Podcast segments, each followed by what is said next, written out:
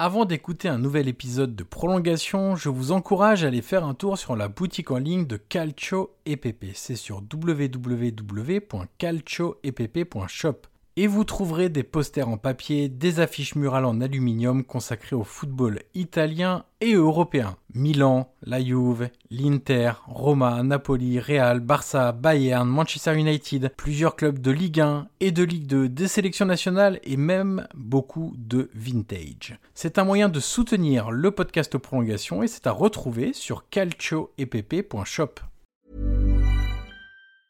There's never been a faster or easier way to start your weight loss journey than with PlushCare. PlushCare accepts most insurance plans and gives you online access to board-certified physicians who can prescribe FDA-approved weight loss medications like Wigovi and Zepbound for those who qualify. Take charge of your health and speak with a board-certified physician about a weight loss plan that's right for you. Get started today at plushcare.com slash weight loss. That's plushcare.com slash weight loss. plushcare.com slash weight loss.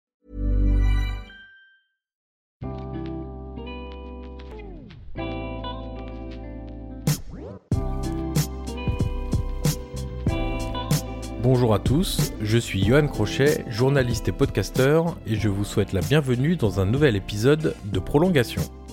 Prolongation est un podcast d'entretien où je rencontre des acteurs du football pour décrypter leur métier et découvrir ce qui les fait avancer au quotidien. Durant environ une heure, nous discutons de multiples sujets et de leur métier pour mieux le décoder. L'idée est très simple, donner des clés pour mieux comprendre le football avec ceux qui le font. Des entraîneurs, des préparateurs physiques, des formateurs, des recruteurs, des agents, des joueurs et beaucoup d'autres encore passeront derrière mon micro dans les prochaines semaines. Aujourd'hui, je reçois Pierre Sage, éducateur à l'Olympique lyonnais, entraîneur DU16 et impliqué dans la création, la mise en place et l'évolution de la méthodologie OL à l'Académie. Avec lui, nous avons notamment évoqué la formation au sein de l'Olympique lyonnais ainsi que l'ADN OL transmis dès le plus jeune âge au sein du centre de formation. Nous sommes également revenus sur ses inspirations, sur les moyens de faire progresser les jeunes joueurs et sur la prédominance des talents offensifs au sein de l'Académie OL. Allez, il est temps de laisser la place à cette conversation avec Pierre Sage. Bonjour Pierre Sage et bienvenue dans le podcast Prolongation. Euh, merci beaucoup de m'inviter. Bonjour à vous, Johan. Alors, dans ce podcast, Pierre, on commence toujours par la même question. Est-ce que vous pouvez nous raconter un match qui vous a marqué? Alors, il y a plusieurs manières de marquer euh, une rencontre, soit par son scénario, par son résultat, une émotion particulière, par exemple, que vous avez pu ressentir. Et ça peut concerner directement euh, votre métier ou votre carrière de footballeur, où vous avez été acteur, mais cela peut être aussi une simple rencontre, comme spectateur et téléspectateur, qui vous a fait vibrer. Je pense que c'est la, finale de la Ligue des Champions de 2009 qui opposait euh, le FC Barcelone à, Manchester United. C'était à Rome. C'est vrai que c'était un match de très grande qualité. Près de m'être renseigné un peu sur les conditions dans lesquelles les joueurs étaient entrés sur le terrain, de tout ce qui s'était passé en amont de ce match-là dans la préparation. J'ai pu avec le temps comprendre que l'impact euh, avait été très fort et que du coup il y avait eu un temps de latence un peu pour les joueurs avant d'atteindre un niveau de performance qui était juste euh, magnifique. En tout cas, ça fait un match euh, assez sympathique à voir. Ouais. C'est parmi les matchs que vous avez vus en tant que spectateur ou téléspectateur, c'est parmi les plus beaux entre guillemets, les plus belles finales que vous avez vues en, Ligue des Champions, avec euh, une équipe qui était un peu au firmament, le FC Barcelone, et puis une adversité quand même qui était en face de, de très grande qualité. Alors chaque euh, chaque finale est une histoire un petit peu différente. Euh, je dirais même que chaque match est, une histoire euh, singulière. Mais celle-ci, c'est vrai qu'elle m'avait quand même bien interpellé. Et, comme je vous l'ai dit tout à l'heure, le, fait de m'être renseigné par la suite sur les choses qui s'étaient passées un peu avant, les, conditions de préparation du match, on se refait le film un peu différemment et on, comprend les choses, on, on, essaie de les analyser. Mais en tout cas, voilà, ça reste un beau souvenir. Alors, enfant et adolescent, quel a été votre rapport au sport et comment êtes-vous arrivé euh, professionnellement, du coup, dans le monde du football? Ben, J'ai été euh, rapidement piqué, je dirais, puisque tout petit, j'ai attaqué à jouer et je faisais partie de ces enfants et je pense qu'il y a certains auditeurs se retrouveront dans ces comportements-là, qui préparaient leur sac la veille de l'entraînement, qui vérifiaient 5-6 fois euh, que tout était OK. Euh, je me souviens regarder régulièrement l'heure, arriver au stade 4 à 5 heures avant l'heure du rendez-vous. Enfin voilà, c'était limite même questionnant pour les, les gens de mon entourage. Je Presque obsessionnel du coup. Vraiment aux portes de l'obsession et puis du coup euh, quand on fait un pas de 30, 35 ans après, qu'on se rend compte aujourd'hui de, de l'intérêt que j'y porte toujours, je me dis qu'au final, bah, c'était juste euh, programmé à, se passer comme ça. Quoi. Alors vous êtes aujourd'hui éducateur à l'Olympique lyonnais, on va d'ailleurs longuement en parler dans quelques instants, mais vous avez eu également des fonctions dans la direction sportive et technique. Alors je vais citer quelques clubs, Bourg-Perona et Sedan par exemple. Du coup des fonctions moins proches du terrain que ce que vous faites actuellement. Comment s'est fait le passage de l'un à l'autre, de on va dire euh, vulgairement de l'administratif au terrain En fait, la mission euh, purement administrative, je l'ai vécue qu'à Sedan. Sinon, dans tous les autres clubs, j'ai toujours eu une mission euh, sportive qui était plutôt de l'ordre de la direction technique euh, simplement de la gestion des contrats et d'autres aspects. Dans ce sens, euh, il n'y a, jamais eu vraiment de passage. En fait, j'ai toujours été euh, éducateur d'une manière ou d'une autre. Euh, je le suis toujours. Voilà. Donc, les missions ont changé, les intitulés des postes ont changé, mais mon intérêt particulier pour les méthodes d'entraînement, l'apprentissage et tous ces éléments-là qui se rapprochent de ce qu'on fait en séance et en match ont toujours été des, des sujets très importants pour moi. Alors, vous avez connu le monde amateur. Vous êtes aujourd'hui éducateur dans un club professionnel très ambitieux. Est-ce qu'on est le même éducateur dans ces deux mondes? Est-ce qu'on travaille finalement différemment et notamment sur une notion? À l'OL, le chemin et la passerelle vers l'équipe première sont évidemment très importants puisqu'il y a une vraie décision de l'Olympique lyonnais à travers son président de miser sur la formation. Et dans un club amateur, ce n'est pas aussi, allez, on va dire, capital dans le sens où si des jeunes joueurs réussissent à éclore, ils seront finalement destinés à rejoindre des structures professionnelles. Est-ce qu'on est le même type d'éducateur dans ces deux mondes professionnels et amateurs? Je pense qu'il y a des similitudes et des différences. Il y a des similitudes dans la relation au jeu, la relation à la progression des jeunes. Et ensuite, il y a des différences à la fois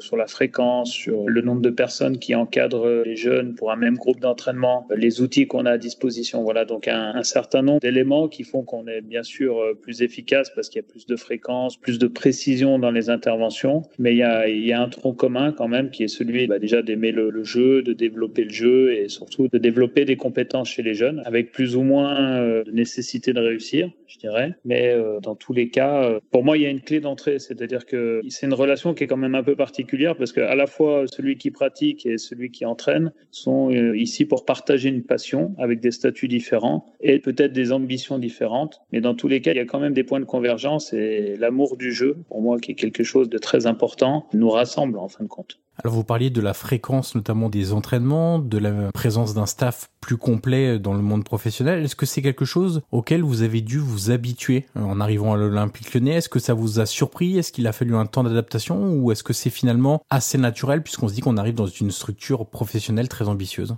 Pas vraiment au final, puisque aujourd'hui, même les bons clubs amateurs euh, ont quasiment la même organisation que beaucoup de clubs professionnels en termes de fréquence d'entraînement. C'est-à-dire qu'il y a beaucoup de clubs amateurs qui s'entraînent euh, déjà 5 à 6 fois par semaine ce qui n'était pas forcément le cas avant et qui marquait une différence euh, assez euh, importante entre les deux types de structures. Mais par contre, c'est vrai qu'avoir euh, de plus en plus de staff et des gens qui ont des compétences dédiées à un domaine et qui sont très pointus dans ce domaine-là et dans leurs interventions auprès des jeunes, c'est une vraie valeur ajoutée par rapport à des situations où j'ai vécu avant, où en fait on était un ou deux coachs et on avait plutôt vocation à être des généralistes qu'à s'appuyer sur des, expertises très précises dans des domaines très précis. Alors je dévie un tout petit peu de l'entretien, mais c'est une question qui m'intéresse beaucoup dans l'évolution du football. J'en profite de vous avoir pour vous poser cette question. Est-ce que vous avez l'impression que l'évolution du football va tendre vers ça de plus en plus de, allez, on va dire, d'entraîneurs spécifiques, d'entraîneurs experts sur un domaine, une activité qu'on retrouve à l'intérieur d'un match, par exemple? Et est-ce que du coup, en tant que,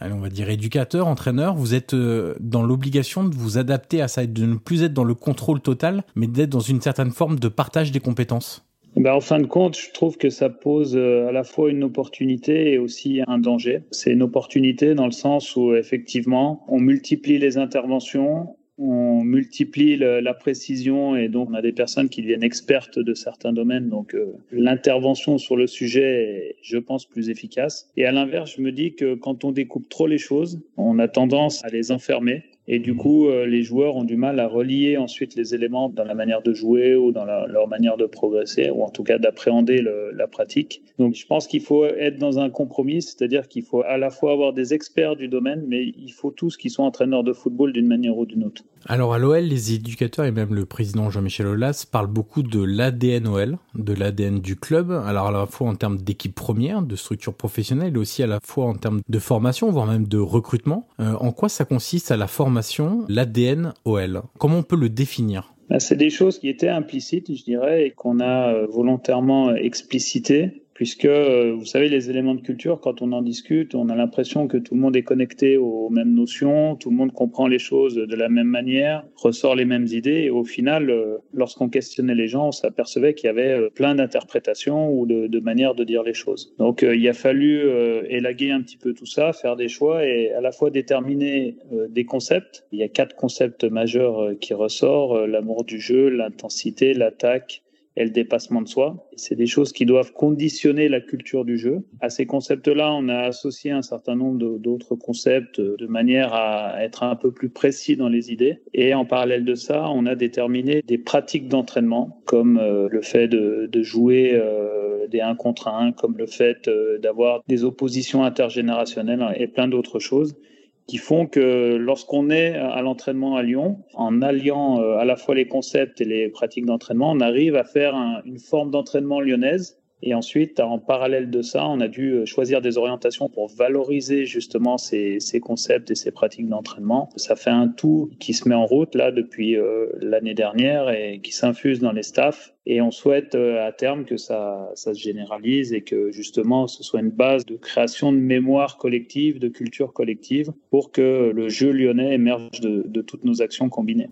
Alors vous parliez de culture club, vous êtes en charge de, la méthodologie OL et dans un club qui a, je trouve, une identité très marquée, à la fois euh, territoriale mais aussi footballistique entre guillemets. Comment réussir justement à proposer des concepts et réflexions, on va dire un peu euh, novatrices entre guillemets, tout en gardant une culture club assez forte? Et est-ce que vous vous dites, on a défini euh, justement la DNOL et on n'y touche pas, ou est-ce que vous serez amené, selon l'évolution du jeu par exemple, et des prérequis que ça va nécessiter dans le futur, d'effectuer des ajustements? En fait, je dirais que l'ADN, il a évolué un petit peu avec le temps, avec justement, euh, comme vous le dites, l'évolution du jeu, l'évolution des approches d'entraînement, le passage de certaines personnes, pardon. Et donc, au final, on considère que l'ADN, c'est pas une chose qui a été écrite en 1950 et qui restera vraie euh, dans les siècles à venir. C'est simplement quelque chose qui est en mouvement et sur lequel on reste vigilant. Et euh, si l'ADN est d'une telle manière pendant une décennie et se transforme un peu au rythme des personnes et des idées, c'est pas très grave au final, puisque ça reste le club et ça reste ce que pensent et ce que font les gens du club. Et donc nous, on a souhaité euh, rentrer par euh, l'histoire et par l'émergence des, concepts, euh, comme je vous le disais tout à l'heure, et on bâtit autour de ça.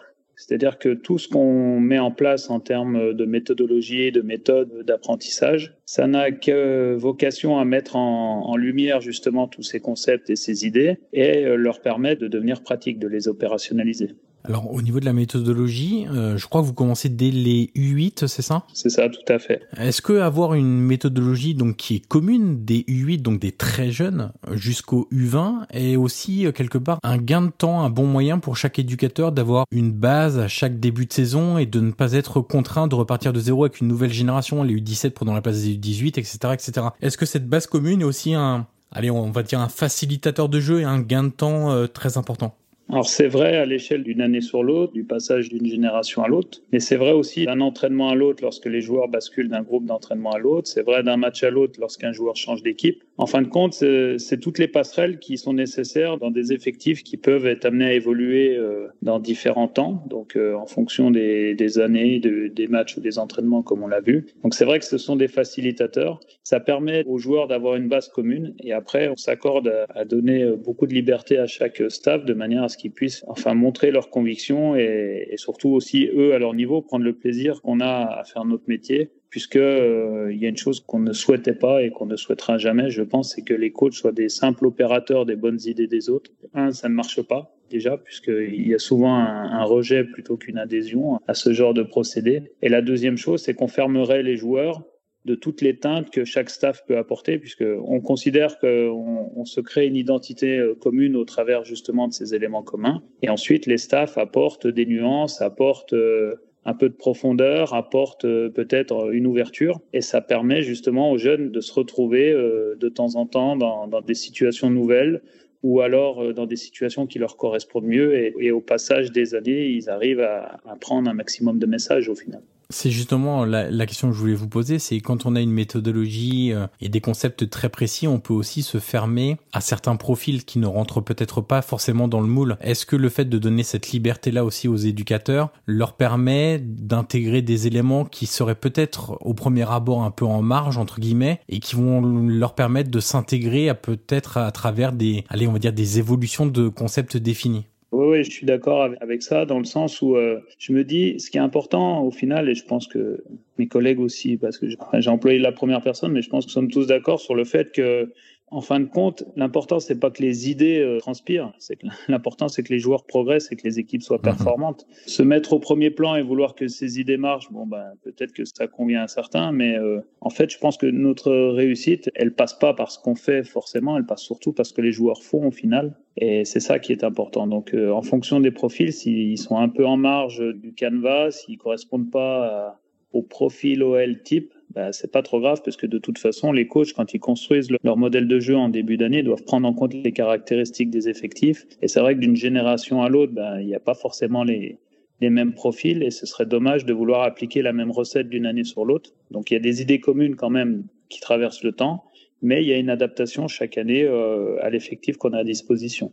Alors on parlait de joueurs qui progressent. J'imagine que pour un éducateur, la plus belle récompense entre guillemets, c'est de voir des jeunes qu'on a eu progresser et arriver jusqu'à l'équipe première et être performant en équipe première. Dans les profils qui émergent à, l'OL, on note beaucoup de joueurs offensifs talentueux et qui ont ce côté. Alors il y a des dribbleurs, il y a des joueurs qui sont bons dans les petits espaces, des joueurs complets. On peut citer Benzema, Lacazette, Fekir, Gouiri, Cherki et, et bien d'autres. J'imagine que c'est donc lié au principe mis en place à la volonté de l'OL d'avoir. On parlait de culture club, d'ADN. Vous parliez d'attaque dans les piliers, cette volonté de l'OL d'avoir un style et des joueurs qui correspondent à cette identité de jeu, c'est-à-dire un jeu porté vers l'attaque avec des joueurs très à l'aise techniquement, capables de dribbler. Vous parliez d'un contre un et de l'attaque. Finalement, dans les profils qui arrivent aujourd'hui en équipe première, aujourd'hui, on va dire dans les 5-10 dernières années, on retrouve ce type de joueurs-là.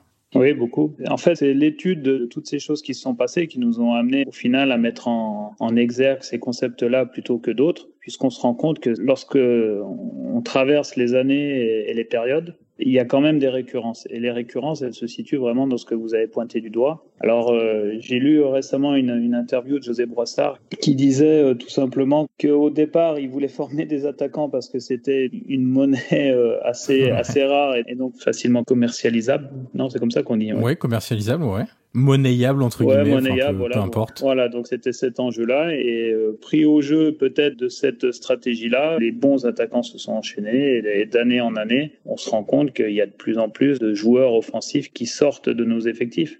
Et d'ailleurs, quand on regarde les différentes générations qu'on a au, centre de formation, c'est souvent un souci qu'on se pose pas le fait d'avoir des, attaquants performants. Ouais, vous essayez plutôt peut-être de développer aussi des joueurs à d'autres postes entre guillemets, enfin pas les développer, mais euh, il y a une finalité aussi qui est de réussir à amener à l'équipe première d'autres profils. On peut parler par exemple en défense de Samuel Umtiti, au milieu de terrain de Corentin Tolisso, mais c'est vrai que quand on parle de l'OL et de la formation de l'OL, les premiers noms qui nous viennent à l'esprit, c'est sur le secteur offensif. Et peut-être qu'il faut aussi réussir à amener à cette équipe première d'autres profils qui sont aussi très utiles. De toute façon, on ne va pas s'interdire de, former des joueurs, peu importe le secteur de jeu. Mais si on regarde un peu dans le rétroviseur et dans le musée du club ou dans les, les vidéothèques du club, on se rend compte qu'effectivement, les attaquants, c'est quelque chose qui a toujours existé. Et il y a même certaines particularités, puisque Dinalo, il avait marqué, il me semble, 222 buts. Et sur les 222 buts, il en a marqué 221 dans la surface de réparation. Donc, on se doute bien, je crois qu'il avait tiré aucun penalty. Donc, ça veut bien dire quelque part qu'il y avait euh, un jeu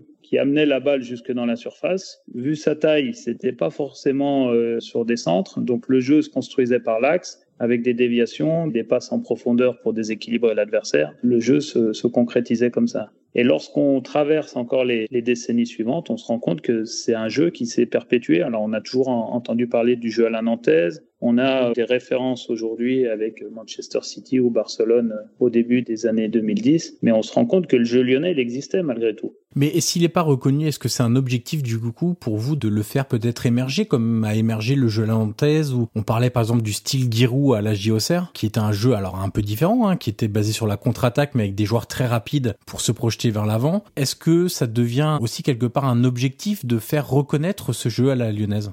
Bah pour moi, déjà, l'idée, c'est pas de le faire reconnaître maintenant et demain, c'est de faire prendre conscience aux gens qu'il a existé et que la forme de jeu était effectivement présente. D'ailleurs, elle a été codifiée ensuite par Rémi Garde lorsqu'il a fait euh, un mémoire au début des années 2010 et il mettait en, avant le fait que le jeu à la lyonnaise existait, que c'était un jeu qui était plutôt tourné vers l'attaque, qui était spectaculaire, du coup, les spectateurs devenaient exigeants et c'est le bien fondé du sport et le bien fondé du foot. On fait des matchs, bien sûr, pour faire du spectacle et quoi de plus spectaculaire que l'engagement offensif? Est-ce qu'il y a des modèles en Europe ou ailleurs d'ailleurs, ça peut être en Amérique du Sud par exemple, en Asie, en Afrique, je ne sais pas, dans le monde qui vous inspirent à titre euh, personnel et que vous étudiez? Alors on peut les étudier de plein de manières, hein, des lectures, des vidéos, des interviews qu'on peut retrouver dans la presse et les quotidiens nationaux et dans lesquels vous aimez, alors on va dire piocher quelques inspirations parce que au final dans le football c'est un peu tarte à la crème mais presque personne n'a rien inventé au final. Il y a des entraîneurs qui ont quelque part révolutionné quelque part ce jeu, qui ont amené des choses différentes notamment sur des territoires très précis si on prend par exemple l'Italie, quelqu'un comme Arrigo Sacchi, on peut pas dire qu'il a inventé des concepts. Par contre, de les avoir apportés dans le football italien de l'époque était quelque chose de novateur. Est-ce que vous, vous aimez piocher quelques inspirations comme ça dans des exemples de clubs, des modèles de clubs qui se sont développés avec une philosophie un peu précise? Alors bien sûr, et puis je vous dirais que ça se limite pas à, l'époque actuelle. Vous avez parlé du Milan de Saki, donc ça reste pour moi d'actualité. Il y a des choses qui mettent en place qui marchent encore et qui marcheront, je pense, encore longtemps. Ça, c'est une chose. Si on reste sur l'Italie, j'aime beaucoup euh, ce que fait Sassuolo parce que j'aime beaucoup ce coach de Zerbi. Je trouve que c'est quelqu'un qui est ambitieux, qui fait en sorte que justement son équipe euh, soit euh, dans l'initiative. Alors pour certains, ça peut être du risque, mais ça reste de l'initiative pour moi. Alors vous parlez à quelqu'un qui est un grand fan de Roberto de Zerbi, donc je suis ravi de vous l'entendre citer euh, dans ce podcast. Ah bah j'ai vu, oui. Vous étiez très proche du football italien, donc je savais qu'il ne fallait pas que je me trompe sur, sur le choix des candidats, mais en tout cas, d'ailleurs moi-même je me suis déplacé voir une fois son équipe parce que je me rends compte que voir un match à la télé et le voir en vrai, on, voit pas exactement les mêmes choses. Donc j'étais allé les voir jouer à Rome. Je me souviens plus du score, mais c'est pas ce qui m'importait. Ce qui m'importait, c'était de voir l'équipe. Et en fin de compte, on se rend compte que ce sont des intentions euh, à la fois qui durent dans le temps et puis qui durent en fonction de ce que leur impose l'adversaire. Voilà, il y a une vraie idée de jeu. Alors des fois ça passe, des fois ça passe pas, mais en tout cas ils, veulent faire des choses et ils s'en occupent. Et d'ailleurs là-dessus, il y, a deux choses. Je me permets juste de vous couper un instant, c'est que euh, j'ai retrouvé des vidéos de Foggia en 2015-2016 qui était entraîné par De Et ce qui est intéressant de voir, c'est que quand il était en troisième division et quand il est maintenant en Serie A, il y a, les principes n'ont pas bougé en soi. C'est-à-dire qu'évidemment, il y a eu des adaptations parce que le niveau n'est pas le même, les joueurs ne sont pas les mêmes, la réalité n'est pas la même. Ça, c'est obligatoire. Mais on retrouve, si vous voulez, vous vous, mettez devant une vidéo du Foggia de De Zerbi, euh, si vous connaissez un petit peu Sassuolo actuel, etc., vous verrez tout de suite une espèce de correspondance entre ces deux équipes. Et la deuxième, c'est que quand on parle aux joueurs qu'entraîne Roberto De Zerbi, il y a un mot qui revient chez quasiment tout le monde, c'est le plaisir. C'est que ces joueurs-là, évidemment, ils progressent, mais ils progressent pas forcément dans la difficulté ou dans la souffrance, entre guillemets, mais à travers le plaisir, en fait. Et ça, quelque part, pour un, alors je dis pour un entraîneur d'équipe première, mais pour un éducateur, ça doit être aussi hyper valorisant. Parce qu'en fait, c'est un état d'esprit, puis du coup, il, est, il transpire dans l'effectif. Il me semble c'est Cruyff qui disait ça. Il disait euh, Moi, je souhaite que mon équipe, elle joue bien parce que je suis la personne au monde qui va le plus souvent l'avoir joué. Oui, ce qui est vrai. Et moi, je me retrouve vachement là-dedans parce que je me dis C'est vrai que lorsque tu fais cinq séances par semaine, six séances par semaine parfois, et un match, et que la durée du match et celle des séances, tu prends ton pied, passez-moi l'expression, et que tu te dis, mais quand même, bon, après, on réussit pas tout, mais on est toujours dans nos idées, on est dans l'initiative, et de temps en temps, euh, il y a des mouvements qui se déclenchent collectifs. Pour moi, c'est ça qui est magnifique en fin de compte. je ne sais pas si c'est explicable au final, mais lorsque vous sortez d'un match comme ça et qu'il s'est passé euh, des choses qui sont allées vous chercher euh, en termes d'émotion, eh ben on s'en souvient et on a envie que ça recommence. Il y a une forme d'addiction ensuite puisqu'on était dans les citations, il y a une citation de De Zerbi que j'aime beaucoup. Bon, alors je me rappelle plus si c'est Mehdi Bourabia qui m'en a parlé ou si c'est une citation de De Zerbi du coup. Bref, l'un des deux disait De Zerbi ne s'agaçait jamais quand un joueur ratait quelque chose de compliqué qu'il lui avait demandé de faire, qu'ils avaient travaillé à l'entraînement, mais qu'il se fâchait quand cette personne-là, après avoir raté un geste technique, une passe, je sais pas, une transversale, un tir, peu importe, un mouvement, n'osait plus le faire après avoir raté. Et quand on parle de prise de risque, c'est là aussi que c'est intéressant, c'est de voir que les joueurs sont encouragés non pas à rater, mais on sait qu'il y aura du déchet, mais à continuer à tenter. Et ça, c'est vrai que dans un football proactif que souhaitent certains entraîneurs, dont de Derby, c'est quelque chose d'assez notable par rapport à d'autres styles euh, développés, entre guillemets. Je dirais, c'est le package et la cohérence. C'est-à-dire que vous pouvez pas considérer que votre équipe euh, prend des initiatives, un jeu rapide, un jeu fait de mouvement, de passe, donc on a le ballon, qui est quand même l'élément qui pose souvent problème, et considérer en parallèle qu'il n'y a aucune erreur et que l'adversaire va vous laisser faire. Parce que Malheureusement, face à toute initiative, il y aura la volonté de l'adversaire de vous empêcher de mener à bien ces initiatives. Et quelque part, s'il y a un paradoxe entre l'idée de jeu et la souplesse qu'on lui accorde, ben, ça ne peut pas marcher. Le seul élément qui va rassembler euh, l'initiative et l'erreur et la réussite, c'est le temps. Ce n'est que le temps. Alors avant, on parlait d'automatisme. Moi, je ne crois pas beaucoup en, en cette notion-là. Je pense simplement qu'on crée des habitudes de jeu et euh, dans les habitudes de jeu, les, les, joueurs construisent des comportements qui sont à la fois automatisés mais surtout qui sont flexibles. Parce que les habitudes de jeu dans une situation, il suffit que la situation évolue un petit peu, il faut que le joueur soit en capacité de s'adapter. Et dans ce sens, si on programme des choses qui sont un peu trop euh, stéréotypées, un peu trop mécaniques, je suis convaincu que ça ne marche pas. À l'inverse, si les joueurs sont capables justement d'identifier les nuances et du coup les opportunités apportées aussi par la nuance, ils vont pouvoir profiter de ça et faire en sorte qu'ils soient efficaces de plus en plus souvent. Alors je vous ai coupé euh, quand on a parlé de quand vous parliez de Derby sur vos inspirations. Du coup, je ne sais pas si vous vouliez continuer un peu la liste euh, d'inspirations. La liste est longue, mais euh, aujourd'hui c'est vrai que bon, il y a bien sûr les classiques. Il y a beaucoup d'équipes en Espagne qui m'inspirent beaucoup. J'aime aussi beaucoup le, le, football portugais. C'est quelque chose où l'intensité et l'engagement sont toujours élevés. Donc moi j'aime beaucoup ça. Et il y a une équipe, enfin c'est plutôt une sélection qui m'a beaucoup inspiré. Et pourtant j'ai vu même des matchs contre je veux pas manquer de respect à certaines sélections, mais il me semble que c'était la Martinique. Mais l'équipe du Mexique, la sélection nationale du Mexique, elle développe un football où de temps en temps, vous avez envie d'appuyer sur pause, mettre marche arrière et revoir l'action. Il se passe des choses que vous-même, en tant que spectateur, vous prévoyez qu'il va se passer quelque chose, et en fin de compte, il se passe encore quelque chose de mieux. Donc il y a une forme de suspense, d'attractivité à regarder le match qui vous tient et qui vous emmène jusqu'à la fin. Alors vous parliez euh, tout à l'heure, vous avez cité Cruyff. Cruyff euh, est revenu à l'Ajax en 2010 pour mettre en place le fameux plan Cruyff qui porte donc son nom parce que l'Ajax allait très mal, à la fois au niveau des résultats de l'équipe première qui ne gagnait plus un seul titre aux Pays-Bas, qui était euh, catastrophique en Coupe d'Europe, et puis aussi à, sa formation, mais tout ça c'est un peu lié, c'est-à-dire que les joueurs qui arrivaient en équipe première étaient euh, moins bons entre guillemets. Voilà, c'est toujours euh, difficile de, de, dire ça comme ça, bon, pas bon, etc. Mais il y avait des joueurs, oui, moins capables d'évoluer au plus haut niveau en, tout cas. Et une des premières choses qu'il a décidé de mettre en place avec les, les personnes avec lesquelles il a travaillé sur le plan Cruyff, c'est de détacher totalement la culture du club du résultat pour euh, vraiment miser sur le progrès des joueurs. On en a parlé tout à l'heure, ce qui est important, c'est le progrès des joueurs surtout. Comment on réussit à se détacher du résultat au final pour privilégier la progression des, jeunes joueurs? Et notamment parce que les jeunes joueurs, on le sait, ok, on parle du plaisir des jeunes joueurs qui adorent jouer au football, mais les jeunes joueurs, ils détestent perdre aussi. On dit souvent les joueurs professionnels détestent perdre, mais tout jeune, même dans la cour de la récré, on déteste perdre. Comment on réussit à, à se détacher un petit peu de tout ça? Et pour euh, allez, on va dire privilégier la progression des jeunes joueurs. Alors il y a plein de moyens d'insister sur la progression individuelle. Par exemple, à l'Ajax, le surclassement, c'est dans l'ADN du club, pour reprendre une expression qu'on a utilisée tout à l'heure. L'apprentissage de plusieurs postes pour les mettre en difficulté, les faire travailler des éléments connexes à leur euh, poste de prédilection. Un exemple, Matthijs de Liert, qui était défenseur central, en U14, il était trop fort, m'a-t-on dit.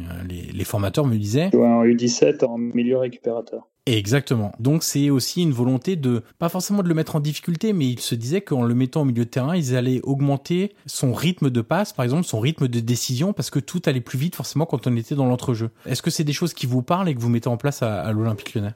Alors avant de répondre à la question, je sais que c'est un sujet que vous avez euh, traité dans un article sur euh, Volendam, c'est bien ça Exactement. Et je tenais vraiment à vous remercier pour cet éclairage puisque c'était super intéressant et ça a donné des ouvertures, en tout cas des pistes pour rechercher de, de bonnes informations. Donc je tenais à vous féliciter, vous remercier pour ça. Merci. Et maintenant je vais m'attaquer à la réponse. Donc euh, Alors cette révolution, elle s'est lancée un peu bizarrement. Au départ, il écrit une, chronique, je crois, dans un journal anglais. Il relève le fait qu'il y a quelque chose qui dysfonctionne dans son club de cœur, et donc il fait un peu de, politique pour euh, ensuite lancer le, plan Cruyff euh, et cette révolution. Et dans ce plan, effectivement, il prévoit un certain nombre d'aménagements de manière à générer la progression des joueurs, comme vous l'avez bien expliqué. Et je trouve que c'est assez euh, cohérent puisque il me semble hein, qu'il y avait certaines actions où ils changeaient les contextes d'entraînement, ils allaient s'entraîner dans d'autres lieux, notamment notamment sur des parkings pour éviter que... Sur d'autres surfaces aussi, par exemple Ouais, pour éviter que les, joueurs taclent et générer euh, d'autres comportements dans le jeu.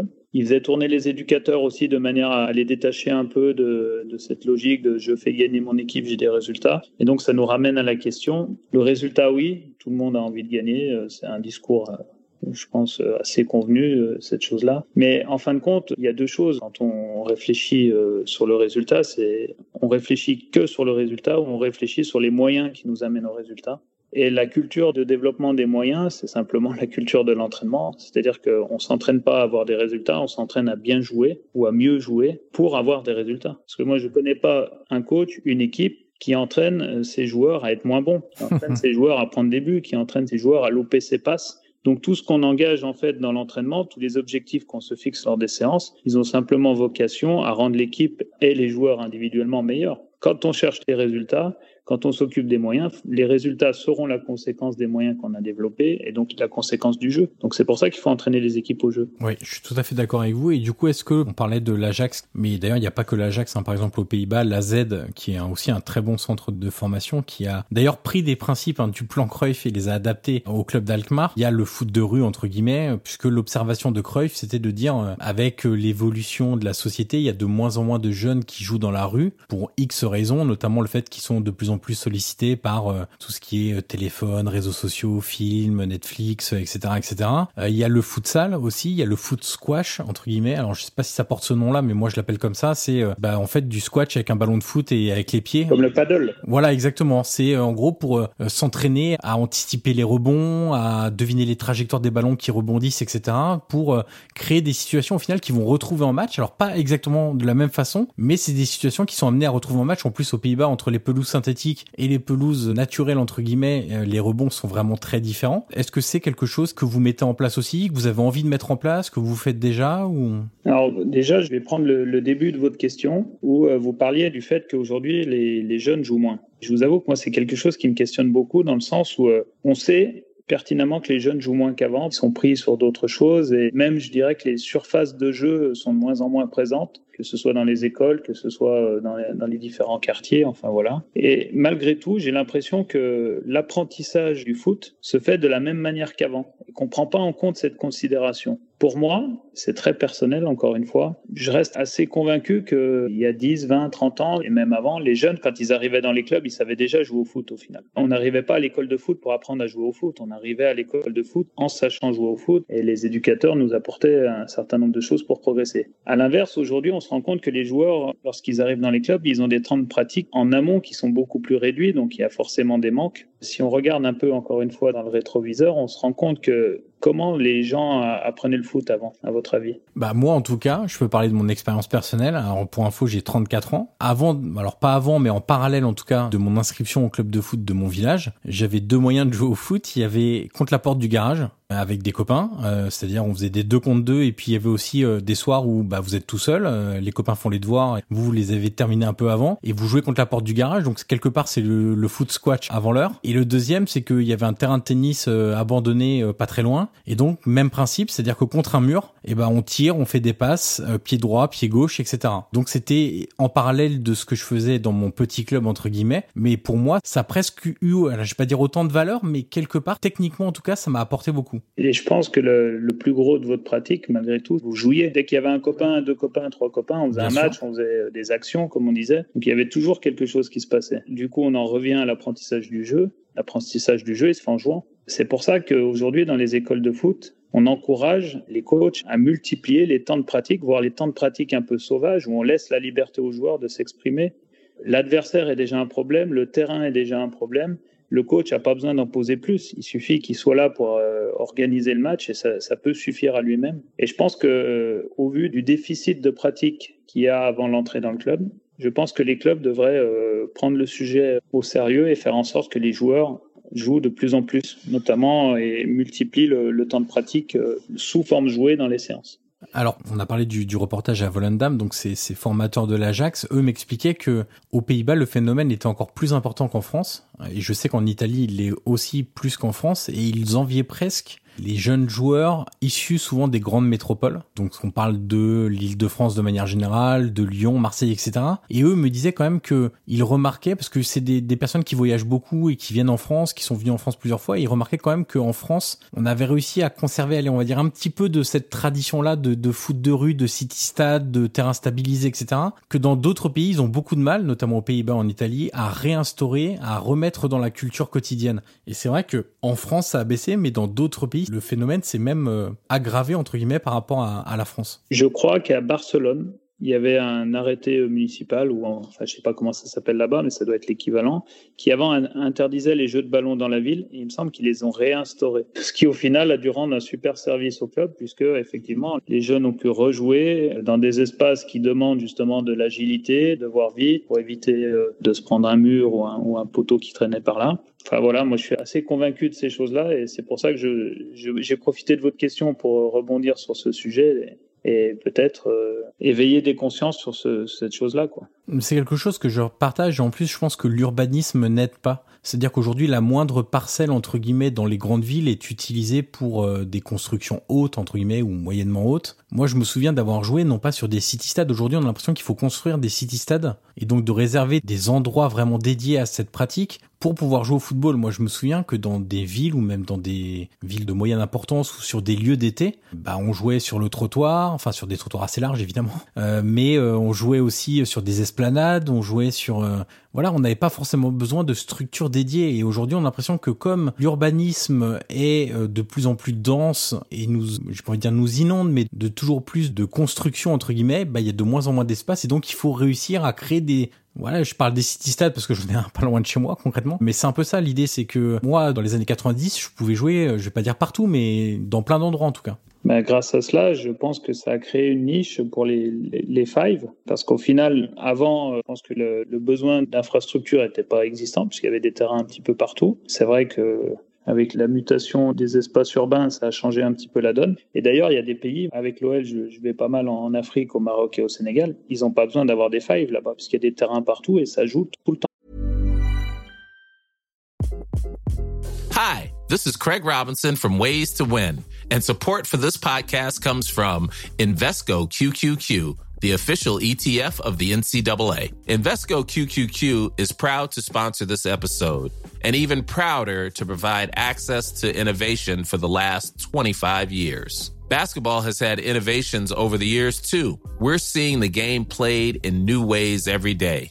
Learn more at Invesco.com slash QQQ. Let's rethink possibility. Invesco Distributors, Inc. Et d'ailleurs, nous, euh, je trouve que du coup, on réserve ces espaces-là à une certaine élite, parce que par exemple, bah, le Five, c'est tout bête, mais c'est payant. C'est une certaine somme pour pouvoir jouer dans des espaces dédiés à ça. Alors je parle pas des tout petits city stades euh, dans des quartiers etc. Mais vraiment si on parle du Five, bah on exclut de facto une certaine partie de la population qui n'a pas les moyens de se payer ça et qui se retrouve du coup sans vraies alternatives pour faire du football de rue. Mais avant, il y avait un autre phénomène, c'est qu'il fallait prendre la gagne et c'était les meilleurs qui restaient sur le terrain. Donc c'est notre, forme de sélection.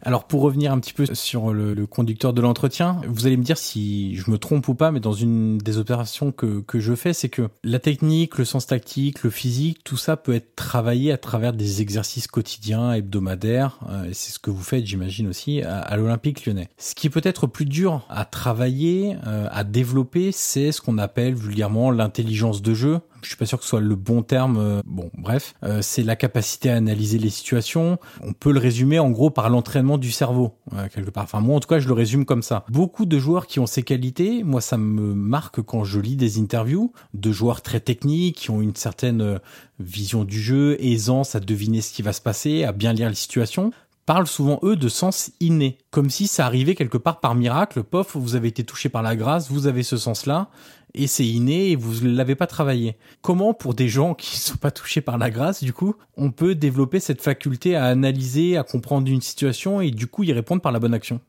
Alors déjà en jouant, je pense que c'est une compétence qui se développe en jouant et, et l'intelligence de jeu, pour moi, c'est la tactique. Pour certains, la tactique, c'est le fait d'avoir un système de jeu, une, animation, enfin une organisation, mais pour moi, la tactique, c'est l'intelligence de jeu. Donc déjà, pour la développer, le meilleur moyen, c'est d'être confronté à des situations de jeu, d'être confronté à des situations de jeu qui nous posent des problèmes et qu'on doit résoudre.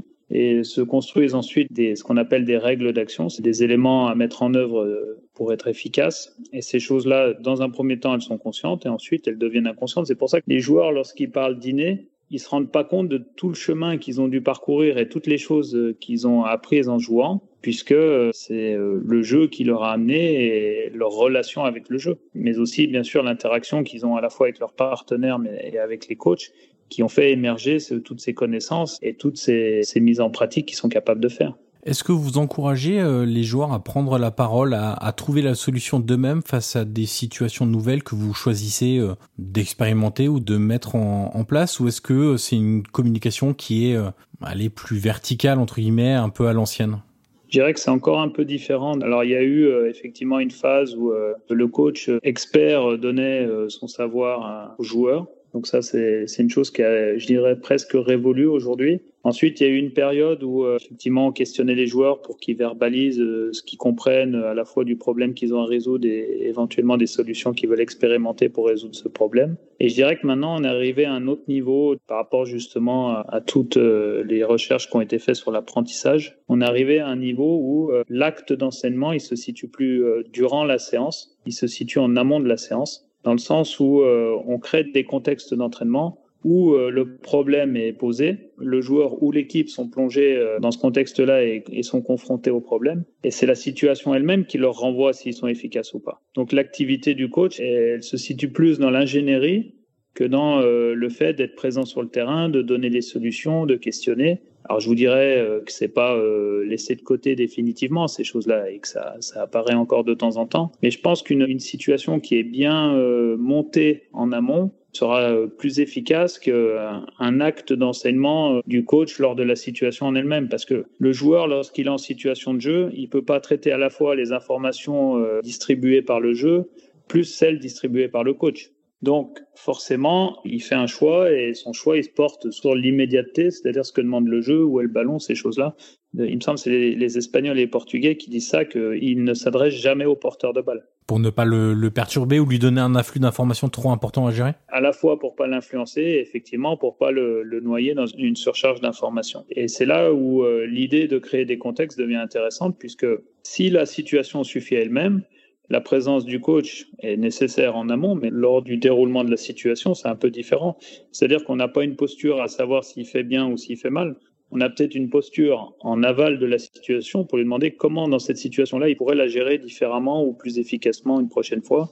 Et vous voyez, les choses s'enchaînent de cette manière. Alors c'est peut-être une charge mentale, du coup, euh, éviter la charge mentale trop importante euh, chez le porteur du ballon, mais aussi chez, les jeunes. Quand on arrive à l'OL, c'est un club formateur avec une très grosse réputation de, club formateur. Quoi qu'il arrive, on a quand même une certaine forme de, pression quand on est un enfant ou un adolescent et qu'on entre dans cet univers. Comment euh, vous, éducateur, vous cherchez à limiter les effets de cette pression pour les libérer? Parce que un enfant qui joue, ou un adolescent, je parle d'enfant, mais aussi adolescent qui joue de manière stressée, contrainte, en étant perturbé avec une forte charge mentale, bah, ne peut pas s'exprimer totalement et ne peut pas exprimer totalement ses qualités. En amont de tout ça, on essaye d'identifier les temps dans la semaine où ils ont le niveau de disponibilité mentale optimal. Et en général, ça se situe dans le cœur de la semaine puisque en début de semaine, ils sont impactés par le match précédent et en fin de semaine, ils sont impactés par les séances qui ont eu lieu justement dans le cœur de la semaine. Mais aussi, on est obligé de garder un peu de ressources pour le, match euh, suivant. Donc ça, c'est déjà euh, un intervalle qui, se resserre un peu, c'est le cœur de la semaine. Et ensuite, par rapport à ça, il y a un certain nombre de variables qu'il faut euh, arriver à manipuler de manière à gérer justement la, charge sur ce plan-là que les joueurs doivent absorber ou en tout cas à laquelle ils sont confrontés. On sait que plus on multiplie le, le nombre de décisions à prendre, plus la charge sera élevée. Donc forcément, on essaye de placer ces situations-là plutôt dans le cœur semaine qu'en début de semaine ou en fin de semaine. Dans le même ordre d'idée, on sait que le nombre de joueurs, le nombre d'alternatives de jeu que cela engendre et un, impact fort sur cet aspect-là aussi. Donc de la même manière, on place ça plutôt au milieu de semaine que sur les deux extrémités de celle-ci. Au final, on se rend compte que c'est quelque chose qui est progressif dans la semaine et qui se réduit en fin de semaine en manipulant euh, différentes variables comme celles que je viens d'évoquer euh, avant. On va entrer dans la dernière partie, la toute dernière partie de l'entretien. On a parlé beaucoup d'évolution du jeu, du football. Du coup, vous, en tant qu'éducateur, vous êtes aussi obligé de suivre cette évolution, les tendances qui se dégagent, l'évolution des morphotypes, l'évolution du, football. Comment un éducateur en, en, poste et qui a ses diplômes réussit encore à se former, à faire de la veille? Euh, Comment vous procédez? Avec quel type d'outils? Comment vous répondez à votre... Parce que souvent les éducateurs sont des gens curieux. Comment vous répondez à cette curiosité? Je dirais qu'avant toute chose, c'est propre à chacun. C'est un rythme qu'on peut s'imposer ou alors on le fait vraiment par intérêt. Et dans un deuxième temps, il y a des structures aussi, et notamment l'Olympique lyonnais, dans lesquelles euh, il y a une organisation pour ça. C'est-à-dire qu'il y a de l'information régulière, il y a des conférences, il y a des outils, il y a une veille qui est opérée par une cellule qui est dédiée à ça. Donc ça permet effectivement de mettre tous les éducateurs sur un bon niveau d'information et derrière d'influencer leur pratique. Donc ça, c'est plutôt des, structures qui sont bien organisées. Nous-mêmes, on a une cellule de, veille et de recherche pour pallier justement à, cette fonction que certains éducateurs euh, ont pas le temps d'assumer au détriment d'autres missions euh, de leur quotidien. Donc on, essaye de leur faciliter la, la tâche à ce niveau-là. Et euh, il y a d'autres structures où les éducateurs sont livrés à eux-mêmes et comme je vous disais tout à l'heure, ils sont, c'est donc propre à chacun. Et on se rend compte qu'il y a des fois des situations où on est dans un confort lié à des habitudes et ce qui fait que les évolutions euh, passent et des fois, euh, malheureusement, elles passent euh, un peu au-dessus de ces approches-là. Donc c'est vrai que ça peut être dommageable. Et notamment, on se rend compte aujourd'hui qu'avec les générations qui ont évolué et leur manière d'appréhender la relation, notamment avec l'adulte, il y a un certain nombre d'informations qu'il faut prendre en, compte au quotidien et je pense que c'est vraiment vraiment nécessaire pour les éducateurs d'être très au courant et au fait de ces outils-là, de ces informations-là, puisque ça nous permet de gagner en efficacité. On a tendance à dire aujourd'hui euh, qu'on se comprend pas avec les, plus jeunes. Alors ça peut être le cas, mais en tout cas, il y a des informations à saisir pour comprendre les comportements, comprendre les réactions. Justement, c'est pas que le football en fait cette évolution, c'est réussir aussi à être parfaitement aligné avec les nouveaux codes humains entre guillemets, euh, les nouvelles relations humaines qu'il y a avec les jeunes. Et c'est ça aussi qui est un travail très important au-delà de tout l'aspect euh, terrain et football pur entre guillemets. Et c'est peut-être là-dessus qu'il y a des choses à faire, toujours aller dans le détail, toujours développer encore plus, peut-être de conférences euh, en dehors du, du, terrain, ce genre de choses-là. Alors je parle pas que de l'Olympique Lyonnais, hein, mais je parle de manière générale pour tous les éducateurs, s'ils ont la possibilité, le temps, euh, parfois l'argent pour le faire. Mais c'est vrai que d'assister à des conférences euh, qui sortent du cadre du foot, par exemple, sur les relations humaines, sur le management, peuvent aider aussi un éducateur à voir les choses sous un prisme un peu différent. Ah, c'est pour ça que j'ai orienté ma réponse là-dessus, parce que le, le, football, avant tout, c'est une activité humaine. Forcément, si on le considère comme une activité un peu robotique ou mécanique, on peut passer à côté de messages importants. Donc euh, ça me semble fondamental que de prendre en considération cet élément-là et de développer des compétences dans ces domaines-là. Alors dans la période actuelle, qui est celle de la crise sanitaire, une crise sanitaire profonde que nous subissons et donc que le football français subit, est-ce que cette crise va donner une opportunité pour donner encore plus d'importance à la formation? Je prends l'exemple de l'Espagne, la forte crise de 2008, la crise financière, à l'époque c'était pas une crise sanitaire, bon là la crise sanitaire a des impacts sur l'économie aussi, a permis à l'Espagne de se remettre en question et notamment au niveau de son football, de retravailler, de redévelopper un petit peu la, la, formation. Alors non pas qu'il l'avait oublié, mais de donner un peu plus d'importance à la formation. Est-ce que vous avez le sentiment que la même chose pourrait arriver en France? Alors peut-être pas qu'en France d'ailleurs, mais en l'occurrence c'est ce qui nous intéresse ce soir. Est-ce que ça va donner euh, voilà encore plus de relief au travail des éducateurs et à la formation? Alors je dirais que c'est plutôt de l'ordre de la politique et de la stratégie de, de, chaque club qui choisit ou qui n'a pas le choix justement que de se tourner vers, vers ce vivier-là. Pour moi, en fait, ça ne devrait pas changer la manière dont on appréhende la formation, puisque euh, quitte à former des joueurs, autant essayer de le faire bien. Et dans ce sens, euh, essayer de toujours être dans une démarche euh, positive qui amène les joueurs à la performance. C'est la quête de l'efficacité. Dans l'entreprise, on parle de ça, on parle de performance, on parle d'efficacité. Et pourquoi, dans un club de football, on se poserait pas ces questions on se les poserait qu'à un moment où on a des problèmes économiques? À mon avis, c'est pas incompatible. C'est-à-dire que vous pouvez très bien avoir, passez-moi l'expression, une machine de guerre au niveau de votre équipe professionnelle avec beaucoup de moyens, des joueurs super performants et tout se passe bien et en parallèle mener une formation euh, super cohérente avec vos jeunes. Et je pense que ça, c'est une ambition que des grosses structures comme l'Olympique lyonnais doivent avoir, dans le sens où euh, on a suffisamment de ressources pour avoir une bonne équipe professionnelle et en parallèle, on a suffisamment euh, d'histoire et de personnes aujourd'hui compétentes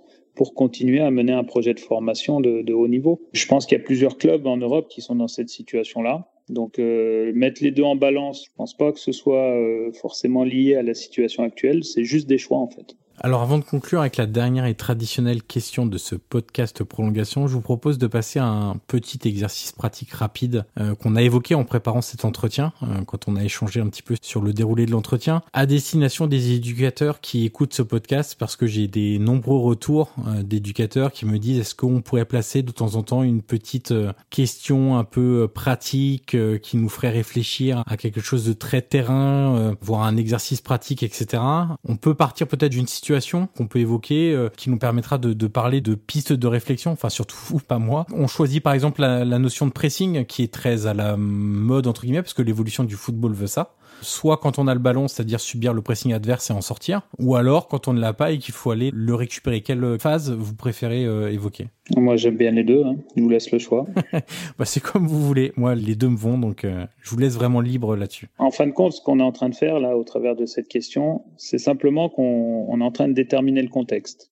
On va prendre l'exemple de la sortie de balle. Vous êtes en sortie de balle face à une équipe qui vous presse. Donc forcément, si vous voulez développer des compétences dans cette situation-là avec vos joueurs, il faut recréer des contextes qui sont très proches de ça. C'est-à-dire euh, comment j'organise mes adversaires pour qu'ils soient en situation de pressing?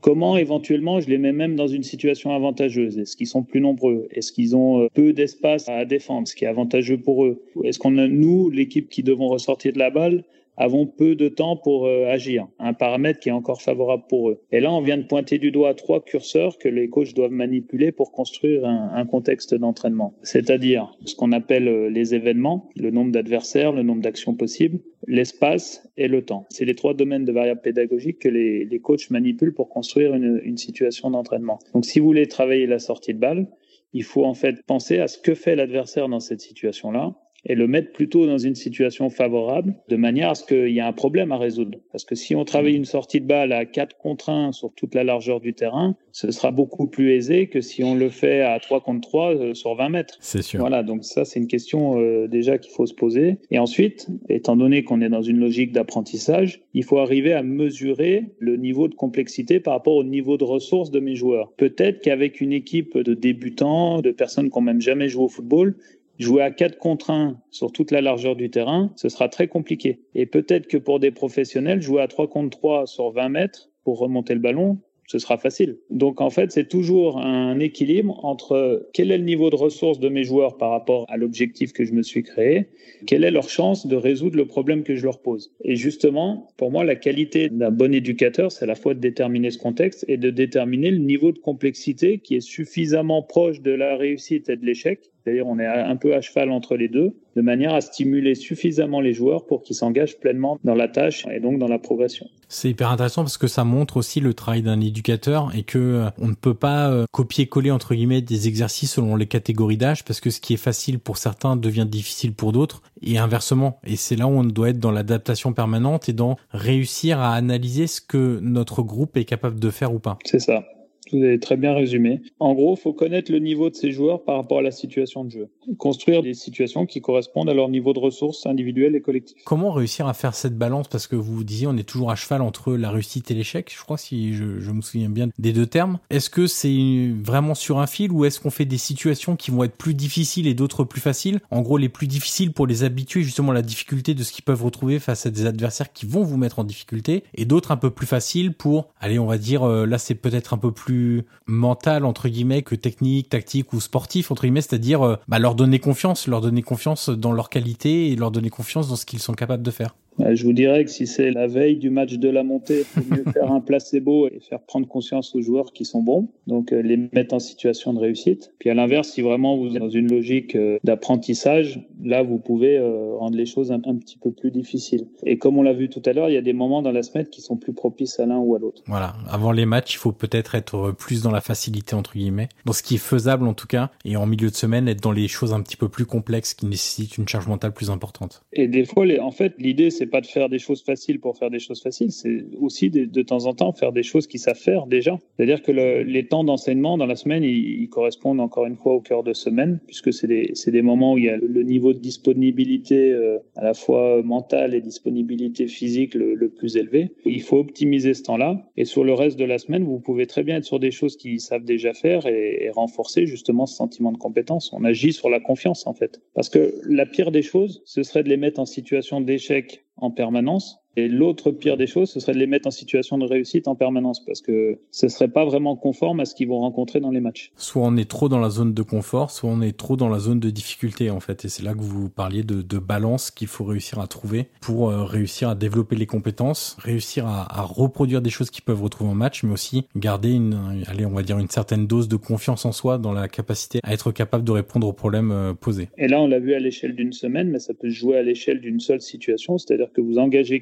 chose, enfin vous l'avez configuré d'une certaine manière, vous vous rendez compte que c'est trop difficile ou trop simple, il faut rejouer sur les trois paramètres qu'on a évoqués tout à l'heure de manière à adapter le niveau de, difficulté de la tâche pour que les joueurs soient dans un temps d'apprentissage. C'est quelque part euh, la, la, bouée de secours du coach, c'est-à-dire qu'il s'engage dans, dans, quelque chose et il a toujours la possibilité de changer. On peut rajouter une règle, on peut agrandir un peu le terrain, on peut enlever un joueur. C'est pas parce qu'on s'engage d'une certaine manière qu'on doit aller forcément au bout comme ça. Surtout si ça marche pas d'ailleurs. Euh, surtout si ça marche pas. Alors on arrive au bout de l'entretien, Pierre, et la dernière question est toujours la même pour tous mes invités. Qui aimeriez-vous entendre dans ce podcast dans les prochaines semaines? Alors soit vous avez un nom euh, très précis à me soumettre, soit ça peut être évoquer une fonction, un métier que vous souhaiteriez que les auditeurs puissent euh, découvrir à, à l'avenir? Je pense que en fait, en France, on s'appuie beaucoup sur ce qui se fait à l'étranger. De temps en temps, on a oublié de regarder quand même dans notre pays. Notamment, il y a des gens qui ont très bien travaillé dans les années passées. Moi, je pense notamment à Jean-Francis Green. C'est quelqu'un qui a donné une ouverture au, au jeu et à l'apprentissage du jeu, qui a surtout été utilisé euh, dans les STAPS et euh, dans l'éducation physique et sportive.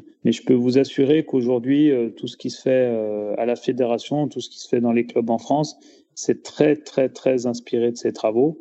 Et alors que c'est une personne qui est presque inconnue du grand public, alors qu'elle mériterait d'être connue. On a connu Edgar Morin quand les Portugais ont commencé à en parler, alors qu'il est sur le sol français depuis plus de 90 ans. C'est vrai. Et d'ailleurs, dans les gens moins connus, Jean-Marc Furlan parle souvent d'André Menot. Ouais, qui a écrit dans des les gens qui magnifiques. Ouais. Exactement, qui l'ont marqué, qui l'ont inspiré, qui était plus un un littéraire entre guillemets qu'un sportif, mais qui a eu une forte influence finalement sur le développement de certains entraîneurs, dont Jean-Marc Furlan que j'ai eu le plaisir de recevoir dans, ce podcast. Et juste pour finir, ce sont des gens. Il y avait Monsieur Batteux aussi qui a écrit des choses magnifiques. Où c'est des choses qui ont presque des fois plus de 30 ans, presque même plus de 40 ans. Et vous les relisez avec notre connaissance du football actuel, je peux vous assurer que c'était des avant-gardistes puisqu'ils avaient une telle conscience de comment s'organisait le jeu à une époque, on ne le considérait pas du tout comme ça. Ils étaient même peut-être pris pour les gens qui ne l'étaient pas à ce moment-là. Et c'est vraiment dommage pour eux parce qu'il y a un manque de reconnaissance qui est quand même important pour des gens qui ont vraiment fait des travaux de très très grande qualité. D'ailleurs, Jean-Marc Furlan, juste pour finir là-dessus, disait que euh, voilà certaines personnes qui étaient hors du sérail du football, mais qui avaient des réflexions intéressantes, des idées développées très intéressantes, étaient un peu critiquées à l'époque en disant euh, vous n'êtes pas issu du monde du football, donc euh, toutes vos idées c'est bien gentil, mais on parlait du manque de reconnaissance pour ces personnes-là. C'est vrai que Aujourd'hui, on aurait peut-être l'esprit un peu plus ouvert qu'avant, et c'est d'ailleurs une très bonne chose, de ne pas s'arrêter qu'aux personnes qui sont issues du monde du football, mais que d'autres sont capables de, de, théoriser des choses, de donner des idées, d'analyser, de permettre euh, une certaine complémentarité avec ce qui est développé sur le terrain. Ouais, c'est malheureux d'avoir clos certains débats avec cet argument, mais malheureusement, c'est comme ça. Bon, merci beaucoup Pierre Sage pour votre disponibilité, pour la qualité de cet entretien. J'étais ravi de vous avoir dans le podcast Prolongation, et je vous souhaite une bonne saison à l'Olympique Olympique lyonnais. Ben, merci beaucoup Johan et bravo pour le, le travail que vous faites. Merci beaucoup. Merci d'avoir écouté cette conversation. Le podcast Prolongation est disponible sur l'ensemble des plateformes audio comme Apple Podcast, Google Podcast, Spotify ou encore Deezer. N'hésitez pas à mettre les 5 étoiles sur Apple Podcast si vous avez apprécié le contenu de cette interview, c'est en effet une étape très utile pour faire découvrir ce podcast au grand public. Vous pouvez également me suivre sur les réseaux sociaux et tous les liens sont dans la description de cet épisode. Je vous dis à très vite pour une nouvelle conversation autour du foot.